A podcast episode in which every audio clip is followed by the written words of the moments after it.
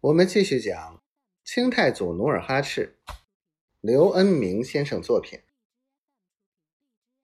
说罢，努尔哈赤从驿馆牵过一匹灰马，伏鞍坐定，策马驰去。张御史又赶忙吩咐随从去总兵府探明虚实。努尔哈赤趁着月色，飞马追赶送殡的人群。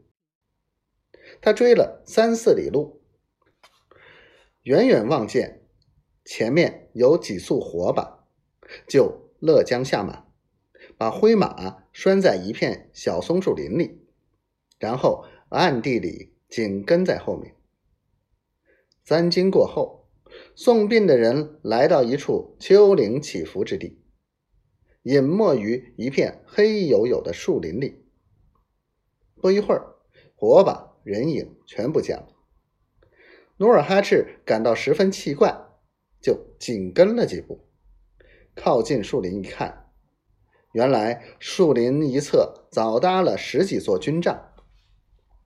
他悄悄地靠近帐幕，透过缝隙再仔细观察，发现人们正在帐里喝酒用餐，说说笑笑，好不热闹。更奇怪的是。李成梁和三儿子李如珍还在帐中与送殡的亲朋猜拳行令。努尔哈赤看到这里，急忙转身离开，从丘陵上一气儿跑到拴马的小松树林，找到灰马，快马加鞭，黎明前便回到驿馆。努尔哈赤入馆后。把自己的所见所闻向张御史一五一十的讲了一遍。张御史听后又惊又气又喜又得意，当即决定晚上去会李成梁，去捉活尸。黄昏，鸡上架，鸟进窝，广宁城里炊烟不断。这时，张御史。